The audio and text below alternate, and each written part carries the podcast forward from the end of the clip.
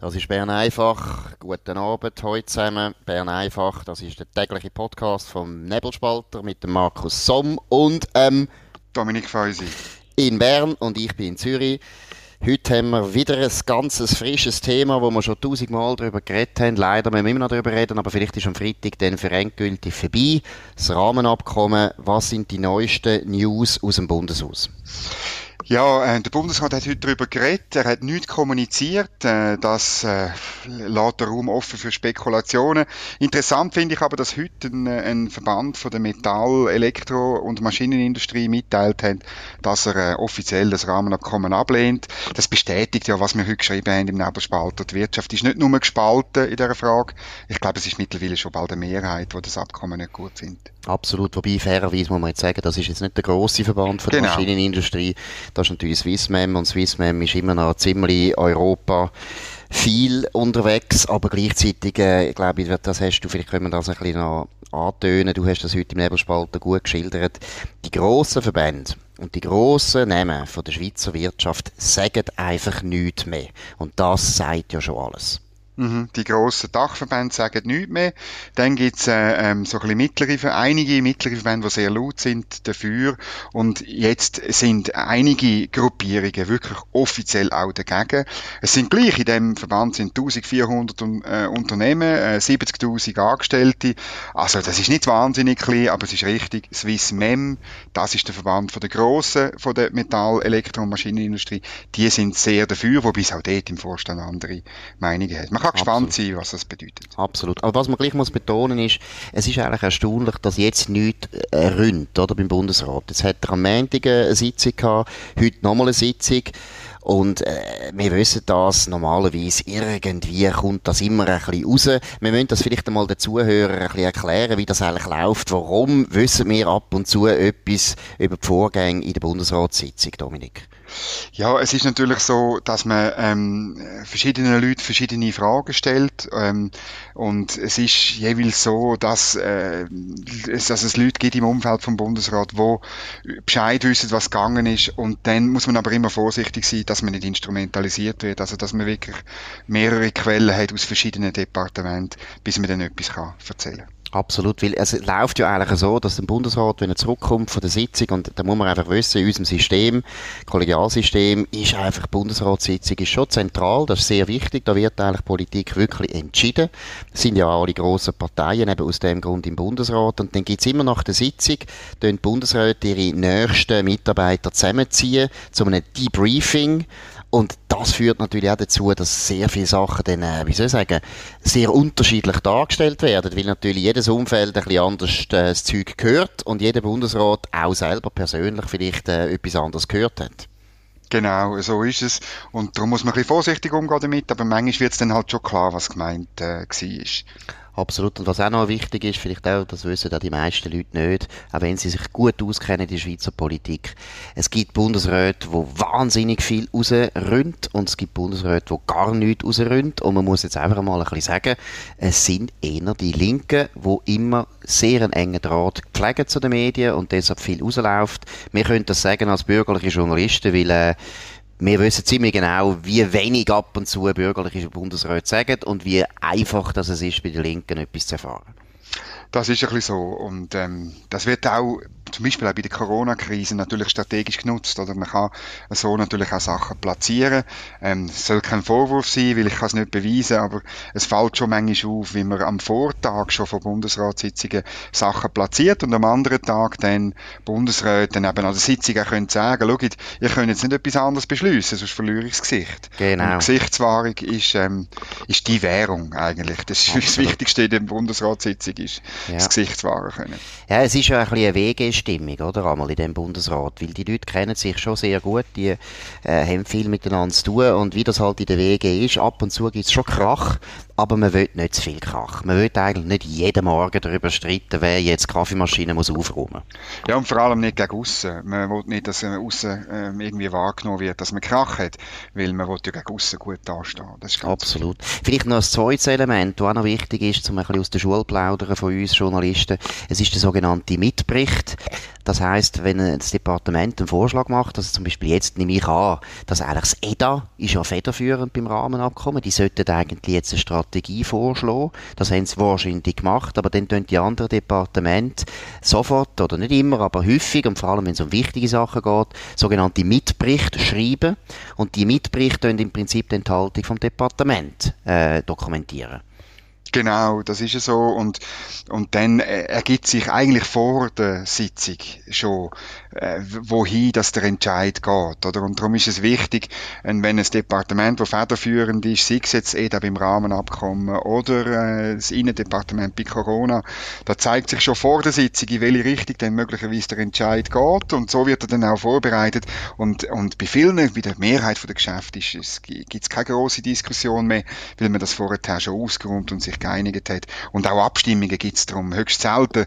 Darum ist, ist es auch falsch, wenn man irgendwie sagt, ah, es ist ja eine Mehrheit, ist ja bürgerlich in dem Bundesrat, darum äh, sind alle Entscheidungen, die rauskommen, bürgerlich. So läuft es eben nicht. Eben gar nicht. Und das, äh, das rhetorische Element spielt auch eine Rolle. Wenn einer eben seine Sache gut vertritt, dann hat er natürlich auch viel mehr äh, Durchsetzungs Durchsetzungskraft, als vielleicht äh, Mehrheitsverhältnis das würde äh, erlauben. Was aber auch noch ein wichtiger Punkt ist, würde ich auch noch sagen als Journalist, oder? Also das ist natürlich, die Mitberichte sind natürlich eine weitere äh, Gefahr für Indiskretionen, oder? Also, das passiert natürlich auch häufig, dass Bundesräte, wenn sie etwas durchbringen wollen, wenn sie ein bisschen Druck machen wollen, tun sie Mitbericht einem befreundeten Journalist stecken. Oder umgekehrt gibt es auch häufig, dass natürlich Mitberichte gesteckt werden, die etwas sollen bekämpfen Und dann äh, hofft man, dass dann äh, der Journalist das so berichtet, damit das nachher für den anderen Bundesrat ziemlich schwierig wird, um das überhaupt noch durchzusetzen.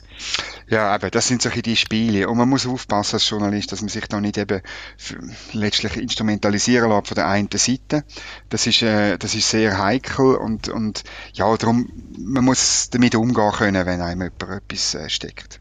Es ist eben auch, oder, das ist eben auch typisch für unser System und das ist auch etwas, wo die EU, da sind wir wieder über die EU reden, nicht ganz begreift. Das ist eine Regierung von sieben gleichberechtigten Mitgliedern. Wir haben keinen Präsident. Deshalb ist auch der Bundespräsident Guy Parmelin, der jetzt auf Brüssel fährt, der hat nicht mehr Recht und nicht mehr Gewicht als alle anderen sechs Bundesräte auch. Und das ist erstens auch etwas, was die EU nicht ganz begreift, oder? Deshalb habe ich gehört, ich habe gehört, Ursula von der Leyen hat da betont, sie wolle nur mit dem Bundespräsidenten reden reden, ist eigentlich ein Unsinn. Die hat nicht verstanden, wie unsere Regierung funktioniert.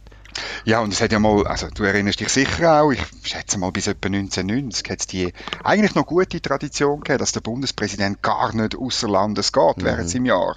Mhm. Und ähm, das ist einfach klar gewesen, weil er letztlich Primus inter pares ist, es gehen nur Fachminister. Und Absolut. das ist eigentlich noch gut gewesen, weil man dann den Fachminister auch gar nicht hätte können irgendwie in so einem Treffen im Ausland irgendetwas versprechen, sondern er hat immer unter Vorbehalt des nachträglichen Beschlusses des Gesamtkollegiums äh, können können irgendetwas verhandeln oder, oder zusichern. Und das ist halt unsere Realität von unserem System, das versteht man im Ausland. Habe ich manchmal das Gefühl, je länger, je weniger. Ja, und das ist auch ein bisschen gemein. Bei uns werden dort Minister, also eben Bundesräte, sind ja erstens keine Minister, sind keine genau. Fachminister, sondern sie sind selber Teil von der Regierung. Sie sind eigentlich der Bundeskanzler, aber einfach ein Siebtel vom Bundeskanzler. Das ist schon mal wichtig. Aber das Zweite, was ich auch unfair finde, äh, unsere Politiker, die sind eben, ich meine, Guy Parmelin ist ein Weinbauer.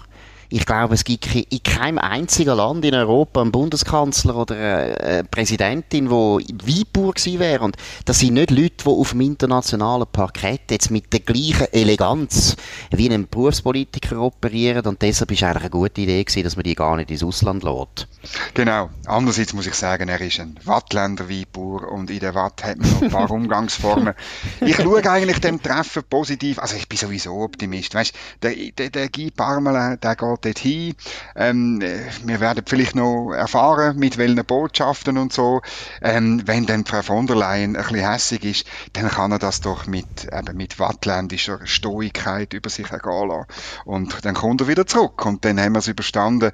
Äh, ich bin ja, also wir sind, haben schon darüber geredet, wir sind ja beide der Überzeugung, so viel passieren wird nicht. Nein, und gleichzeitig muss ich auch sagen, Ursula von der Leyen, äh, ich kann mir nicht vorstellen, dass die auf den Tisch klopft. Also, das ist, äh, dunkel mich, eine sehr freundliche Frau. Jetzt auch nicht gerade die stärkste Politikerin, das haben wir jetzt ein paar Mal erlebt, oder? Das ist eigentlich, muss man jetzt sagen, ja, eine von der schwächeren Kommissionspräsidentinnen, die sie je gegeben hat. Ich meine, Jacques Delors ist ein bisschen eine andere Nummer gewesen. Auch ein Juncker ist ein unglaublich schlauer Regierungschef gewesen, lang, lang an der Macht als Nummer eins, während Ursula von der Leyen ist nie eine Nummer eins gewesen und hat eigentlich als Ministerin, muss man auch ehrlich sein, nie richtig brilliert in Berlin. Also für den Guy Parmelin sollte das nicht ein unglaublich äh, schwieriges äh, Unterfangen sein. Nein, wir drücken dem Daumen. Du weißt aber, was Frau von der Leyen für eine Übernahme hat in Brüssel? Nein. Das ist Mademoiselle Fifi. Und das ist, äh, das ist aus, einem, aus einer Erzählung von Guy de Montpassant. Ähm, äh, das ist ein, ein deutscher Offizier, 1871, äh, Besatzungstruppe, nach, dem, äh, äh, nach der Niederlage der Franzosen. Ein deutscher Offizier in einem französischen Schloss, wo so Partys veranstaltet und äh, ich glaube, wenn ich es richtig im Kopf habe, am Schluss von einer Prostituierten erdolcht wird. Also, ui, ui, ui, ui. Und es hat mir wirklich jemand aus Brüssel erzählt, dass sie der Übernahme, die sie bekommen hat. Aber es ist eben, ich meine, ich glaube, sie ist ja nicht so wahnsinnig beliebt, muss man auch sagen. Sie hat halt ein bisschen etwas von einer, von einem Fräulein Rottenmeier, oder, muss man sagen. Sehr perfekt und kann gut, kann gut Sprache, muss man sagen. Auch, äh, wirkt sympathisch, aber ist, glaube ich, ein bisschen detailversessen und ein bisschen, ja, vielleicht ein bisschen bünzlig. Ja, das äh, werden wir sehen. Und äh, vielleicht geht ihr die, die äh, vielleicht passt dann gerade irgendwie ein Wattländer Weinbauer mit eben mit dieser Stoigkeit, äh, kann dann das ertragen, wenn sie da auf Detail rumreitet. Nein, ich glaube, eben, ich habe das Gefühl, ein paar Mal kann das wahrscheinlich gut. Aber äh, ich glaube, das Schlimmste, was rauskommen ist, dass wir jetzt wieder keinen Entscheid bekommen. Das habe ich ein bisschen äh, eine gewisse Befürchtung, oder? Dass man dann wieder sagt, ja, jetzt können wir vielleicht das nochmal sistieren, nochmal sechs Monate warten und so weiter. Und irgendwo, es würde ein bisschen passen zu, die, zu der EU. Die EU wird eigentlich eher, eben, das haben wir schon ein paar Mal angesprochen, die Verhandlungen einfach in alle Länge ziehen. Ich hoffe schon, dass wir endlich mal einen Entscheid haben, damit das endlich aufhört oder äh, ja, mal Klarheit besteht. Das hoffe ich auch. Lesen kann man sicher bei uns beim Nebelspalt. Selbstverständlich. Und jetzt wollen wir noch ein bisschen über den Zustand der Parteien in der Schweiz nachdenken. Es fällt auf, wir haben jetzt ein paar kantonale Wahlen gehabt seit den eidgenössischen Wahlen. Und ich glaube, zwei Trends kann man äh, rausschälen. Das erste ist, die grüne Welle läuft weiter. Also die Grünliberalen und die Grünen legen immer zu auf Kosten von der SP, auf Kosten wahrscheinlich von der FDP.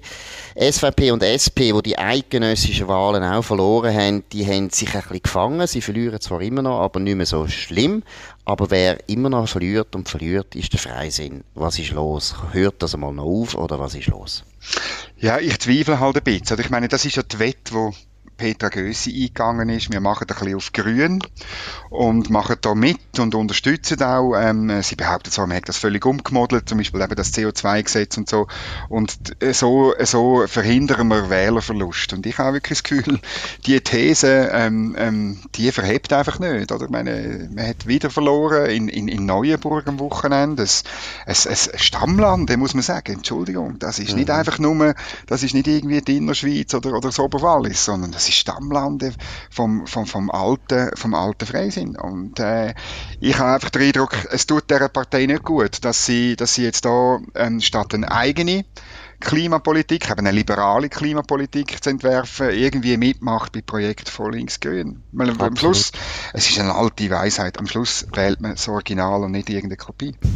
Ja, wobei man muss ja aufpassen. Es ist ja, man hat ja zum Beispiel gerade äh, sowohl der bürgerlichen wie auch der linken Parteien früher noch vorgeworfen, wo die SVP das Thema Migration entdeckt hat, haben ja viele Leute, und äh, zu denen haben wir sicher auch gehört, den anderen Parteien vorgeworfen, Gott Deckel, gehen mal auf das Thema ein. Es ist einfach ein Problem und ich kann nicht die ganze Zeit sagen, das ist jetzt kein Problem und wir wollen nicht darüber reden.